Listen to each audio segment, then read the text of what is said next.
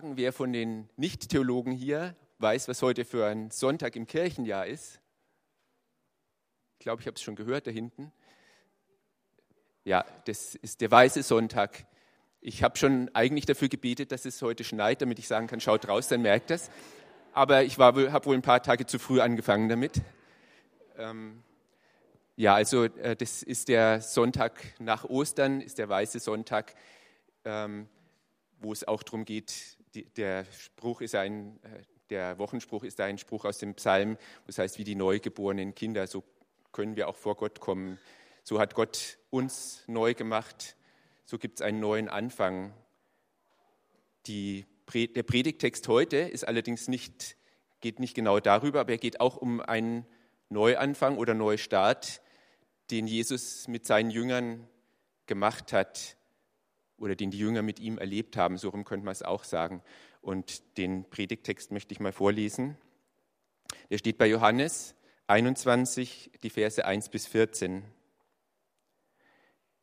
Es kam noch zu einer weiteren Begegnung Jesu mit seinen Jüngern, dieses Mal jedoch am See Genezareth. Und dabei ereignete sich Folgendes. Simon Petrus, Thomas mit dem Beinamen Zwilling, Nathanael aus Kana in Galiläa, die beiden Zebedeus-Söhne und noch weitere, zwei weitere Jünger waren dort zusammen. Da sagte Petrus kurzerhand, ich gehe fischen. Die übrigen waren einverstanden. Gut, wir gehen mit dir. Sie kamen zum Ufer des Sees und bestiegen ein Boot. Doch in dieser Nacht fingen sie einfach nichts.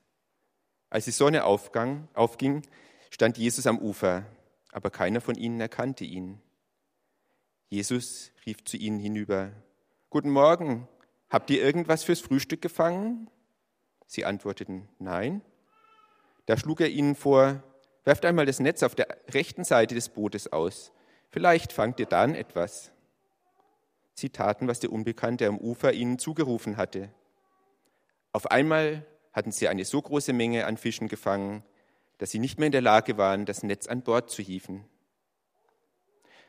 Da sagte der Jünger, den Jesus liebte, zu Petrus, es ist der Herr.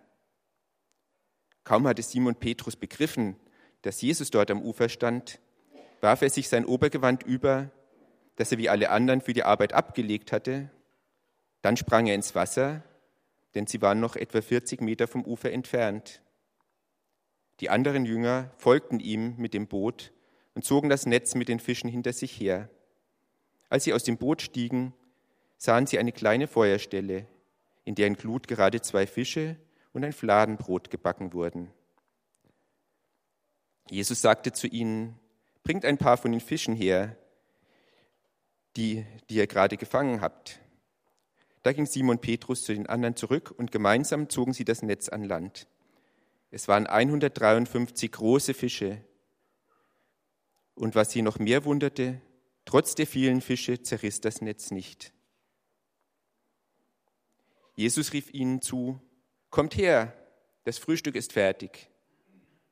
Nicht einer der Jünger wagte es, ihn zu fragen, wer bist du? Sie wussten, dass es der Herr war. Dann nahm Jesus das Brot und gab es ihnen. Und das Gleiche tat er mit dem Fisch. Das war nun bereits das dritte Mal, dass Jesus sich seinen Jüngern lebend gezeigt hatte, nachdem er vom Tod auferstanden war.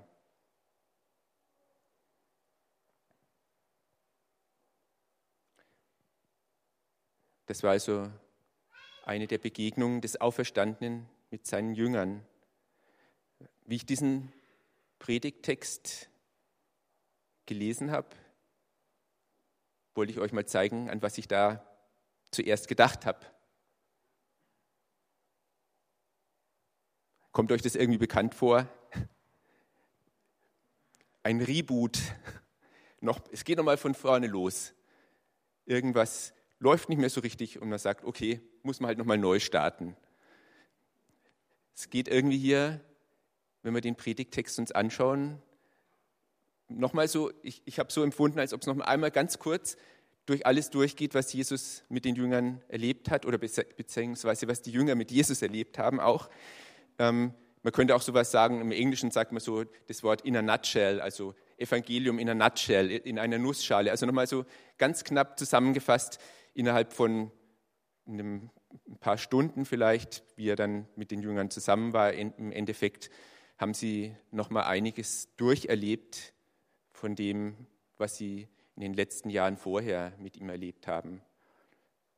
Und vielleicht war es auch nötig.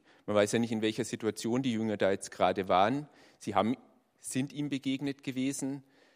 Ähm, in, dem, in, der Übersetzung oder Übertragung der, des Johannesevangeliums, aus der ich jetzt den Text genommen habe, da klingt es so ein bisschen, als ob der Petrus gar nicht so recht weiß, was er machen soll und sagt, ach, ich gehe jetzt mal fischen.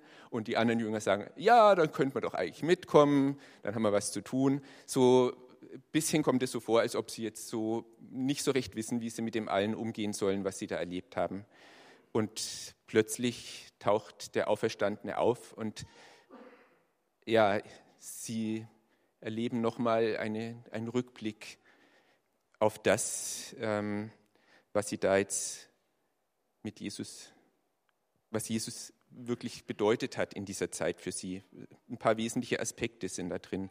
Ähm, ich musste da gerade bei dem Lied auch so dran denken, da, wo es geheißen hat, Once again I pour out my life. Wie schaut es aus mit unserem Leben, was, was wir mit Jesus erlebt haben?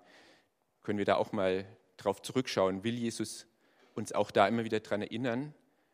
Und ähm, da habe ich jetzt ein paar Aspekte mal aus dem Predigtext rausgenommen, äh, auf die ich genauer eingehen wollte. Das erste ist, dass es erstmal wieder zurückgeht zu den Anfängen, wie ein Reboot, also ein Neustart gemacht, erstmal, jedenfalls in dem kurzen Erleben jetzt hier.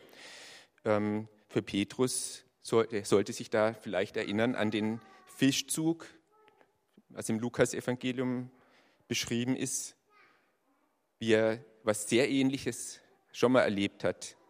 Und da hat Petrus so umgehauen, da ist er vor Jesus auf die Knie gefallen, hat erkannt, was für eine Größe da vor ihm steht.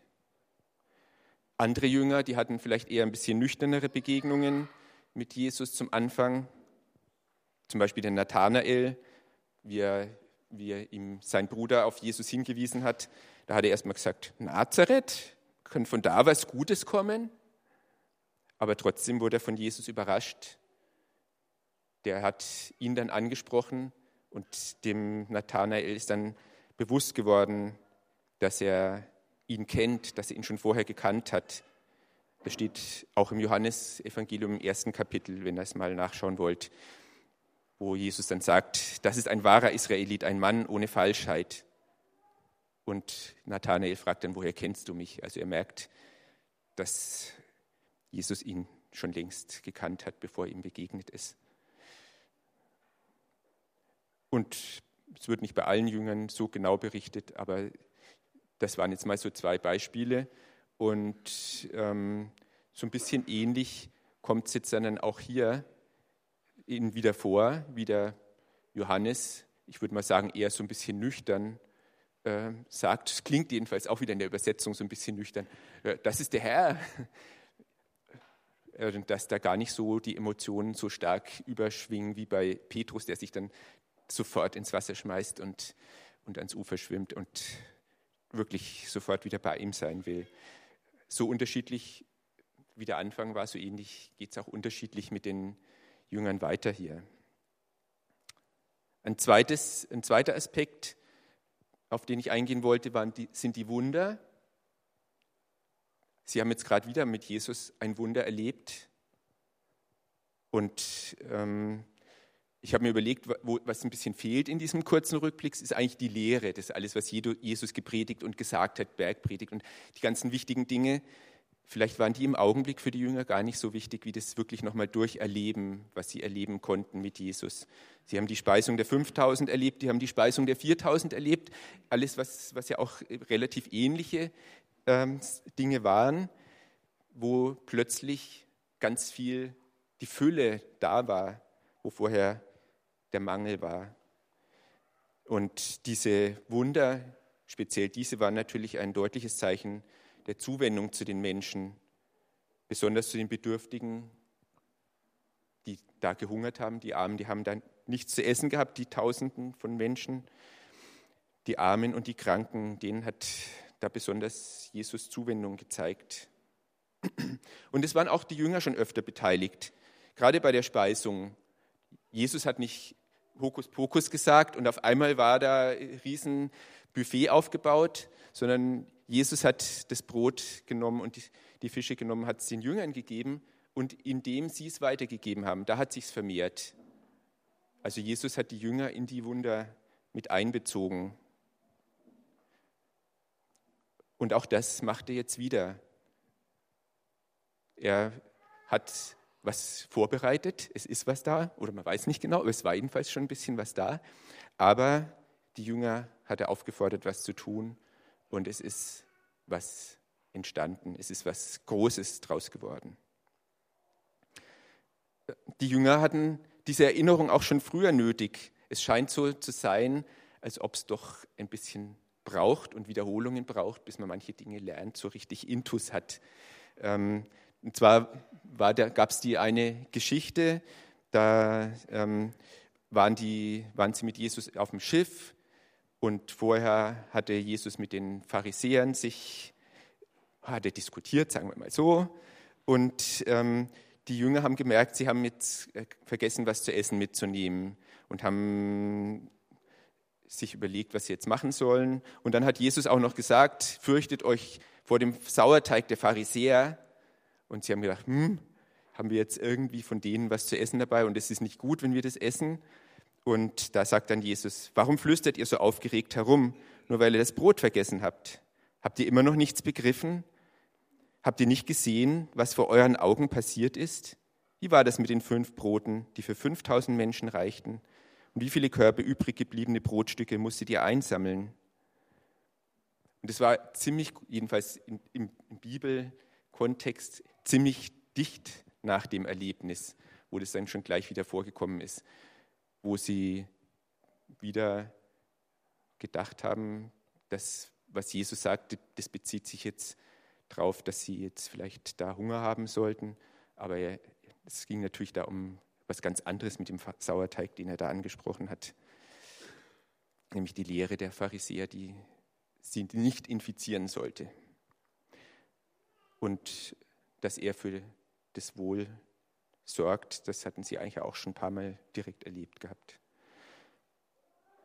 Der dritte Aspekt hat auch damit gleich wieder zu tun, nämlich die Gemeinschaft, die Jesus mit seinen Jüngern gehabt hat und nicht nur mit den Jüngern und dieses, die ja dann besonders ausgeprägt ist immer in einem gemeinsamen Essen. Jesus hat durch so viele, in so vielen Geschichten, wo er mit Leuten gegessen hat, sie besucht hat zu Hause, hat er Beziehungen aufgebaut, hat dabei auch keine Berührungsängste gehabt. Er hat es auf sich genommen, dass die Leute gesagt, hat, gesagt haben, der ist jetzt mit den Zöllnern und den Sündern, der lässt sich da mit denen ein.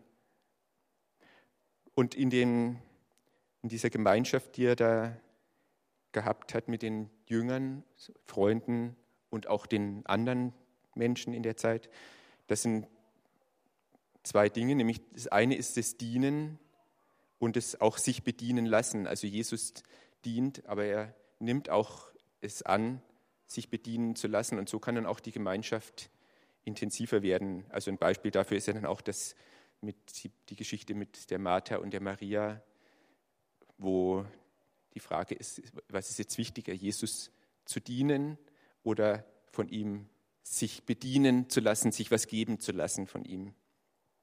Beide Aspekte sind wichtig und beide Aspekte kommen eben auch vor in diesen Geschichten, in den Erlebnissen, die die Jünger da mit Jesus gehabt haben. Und es waren halt auch immer besonders intensive Zeiten mit den Jüngern.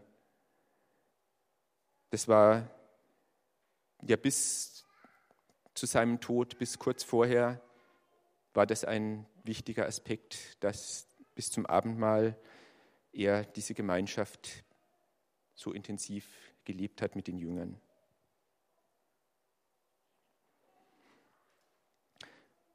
Ja, jetzt beim Nachdenken über die Predigt ist mir dann schon nochmal bewusst geworden, dass ich ja eigentlich in, den letzten, in der letzten Zeit ja auch so einen Reboot, wenn ich es jetzt mal wieder nach Computersprache ausdrücken will, gehabt habe, dass als ich da vor zwei Jahren die Diagnose von äh, Krebs gehabt habe, ähm, habe ich dann natürlich schon ziemlich nachgedacht, wie geht es jetzt weiter und ähm, war ich erstaunt, dass es bei mir jedenfalls gefühlt für mich jetzt keine zu tiefe Krise gegeben hat.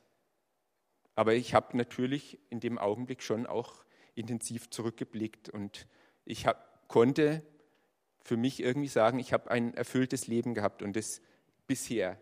Ich habe zwar auch noch ein bisschen was vor, wenn es sein soll, aber ähm, ich konnte das wirklich auch ähm, so sagen, wenn ich den, all den Segen und alles, was ich mit Jesus erlebt habe, konnte ich dann sagen, das ist doch schon ganz schön viel gewesen und viel Gutes gewesen. Und ich danke für die Begegnung mit dem Auferstandenen. Und ich danke für die Wunder, die ich erfahren konnte. Habe dann auch natürlich in der vergangenen Zeit Wunder erlebt. Ich sage jetzt mal, ich nenne das auch Wunder, auch wenn es jetzt nicht auf einmal schwupps weg war. Ich habe die, ähm, das, die Kenntnisse und Fertigkeiten der Ärzte, die haben mir geholfen. Und ähm, Gott hat also auch hier bei Menschen gebraucht. Das durfte ich auch da erleben. Ich habe Wunder früher auch erlebt, aber ich merke auch immer wieder, es sind Wiederholungen auch bei mir nötig. Ich habe das auch immer wieder nötig, wieder daran erinnert zu werden, was waren da mal, was hast du schon wieder vergessen und wieder sozusagen auf die rechte Spur gebracht zu werden. Ich habe auch Gemeinschaft erlebt, durch Gebete bin ich mitgetragen worden, durch Familie und Freunde. Und das hat mir natürlich auch sehr geholfen. Aber in dem, in dem ersten Moment, wo ich das, eben diese Diagnose gekriegt habe, war eigentlich eine Sache, und das ist eigentlich, man könnte jetzt sagen, vielleicht was relativ Banales, aber das war mir so eindrücklich, ähm, dass ich das euch auch nochmal wiedergeben will. Und zwar waren wir ungefähr ein halbes Jahr vorher in den USA mit Maria, meiner Frau, waren wir da zusammen und ähm, haben da viele Wanderungen gemacht und vieles Tolles gesehen. Und wir haben Wanderungen gemacht, wo wir ähm, irgendwo gelaufen sind und an jeder Ecke, wo wir hingekommen sind, haben wir wieder gestaunt über Gottes Schöpfung. Eigentlich war das ja jetzt gerade in einem Lied auch so rausgekommen. Das war optimal rausgesucht, sage ich jetzt mal. Ähm, und ähm, ja, ich quäle auch gerne Leute mit meinen Fotos. Ich bin jetzt nicht der große Künstler, aber da war es auch gar nicht schwer. Also ich habe einfach abgedrückt und ähm, ich, ich zeige euch jetzt von den Tausenden von Fotos nur fünf. ähm, dann kriegt ihr mal ein bisschen einen Eindruck, was das in mir bewegt haben kann. Also das erste, das war ein sogenanntes Slot Canyon, also relativ schmal eingeschnittene Schlucht in den roten Sandsteinfelsen da in Utah, wo wir waren. Und ähm, das, die, die, Farben und Formen in, in, dieser Landschaft, die haben mich einfach begeistert. Und, und wie gesagt, ich, wir haben wirklich immer wieder nur gestaunt, was Gott alles so schaffen kann. Können wir mal das nächste Bild? Das heißt zwar interessanterweise Devil's Garden, aber ich habe trotzdem auch da gesehen, was Gott für eine Fantasie hat, was für vielfältige Formen er einfach so aus Stein auch macht. Oder so ein Steinbogen, der da einfach wie eine Brücke äh, in der Luft stehen geblieben ist. Oder hier so ein rote Felskuppen, dann auch noch so interessant gemustert, aber ähm, vom anderen Bild sieht es fast so aus, als ob da einer mal so mit dem Finger die Farbe verteilt hat, einfach über den Berg. Oder hier dann auch also das, das glänzende Weiß und, und das Rot, die, die Farben gemischt, die Formen und alles. Und das natürlich bei so einem schönen strahlend blauen Himmel war es natürlich nochmal besonders schön. Ähm, also diese Bilder sind mir da, ohne dass ich die Fotos anschauen musste, sind mir diese Bilder auch wieder in den Kopf gekommen. Und ähm, ja, warum ich das auch weitergebe, ist, weil ich denke, es ist auch wichtig für uns, Erfahrungen und mit Jesus und Bilder in unserem Kopf zu sammeln, immer wieder Erinnerungen zu haben, auch an das Große, was wir mit Gott erlebt haben. Und ich möchte noch mal kurz die drei Aspekte durchgehen, was das jetzt für uns auch bedeuten kann weiter. Das eine ist wieder der Anfang, da steht ja auch im, äh, in der Offenbarung im Brief an die Epheser, ähm, dass ihnen die erste Liebe oder die Anfangsliebe fehlt. Also wir können auch immer mal wieder schauen, wie hat es bei mir angefangen? War ich eher begeistert oder war ich eher ähm, lernbereit, nüchtern und ähm, so wie die Jünger ja auch diese verschiedenen Erlebnisse gehabt haben, kann es bei uns ganz unterschiedlich gewesen sein. Aber wir können auch langsam lernen. Das können wir auch äh, lernen. Hier ist, dieser Rückblick ist wichtig, aber es muss nicht immer sofort das Aha-Erlebnis da sein und das bleibt dann für alle Zeit sitzen. Äh, da man, braucht man auch nicht frustriert sein, wenn es mal ein bisschen länger dauert. Aber wir können auch mal schauen, ob unser Glaubensleben oder bestimmte Aspekte bisschen eingerostet sind, wo wir auch schauen, ja, was macht man jetzt irgendwo, wie kann man uns jetzt gerade ganz gut beschäftigen. Naja, gehen wir halt mal fischen. Oder irgendwas anderes tun. Ich hätte da was anderes, was ich wüsste, womit ich mich beschäftigen kann. Ähm, ja, äh, wenn wir so einen Rückblick halten, müssen wir aber auch aufpassen dabei, dass das nicht nur ein Zurückblicken ist, uns zu sagen, ach, damals war doch, früher war doch alles viel besser. Oder zu sagen, nur in die Zukunft vielleicht dann auch zu denken und ja, irgendwann wird es schon mal werden vielleicht oder, oder Angst zu haben vor der Zukunft. Ähm, ich denke, so ein Rückblick unter dem Aspekt, was kann ich daraus für das Heute nehmen. Das ist eine Predigt, die ich mal gehört habe, und zwar in, in Bruck in der Erlöserkirche vor über 30 Jahren. Da hat der Pfarrer äh, von dem Ritter von Wenn und Het geredet. Und das hat sich bei mir eingeprägt. Ich vergesse sonst öfter irgendwas, aber das, da kann ich mich noch so lebhaft daran erinnern, wie er das gesagt hat.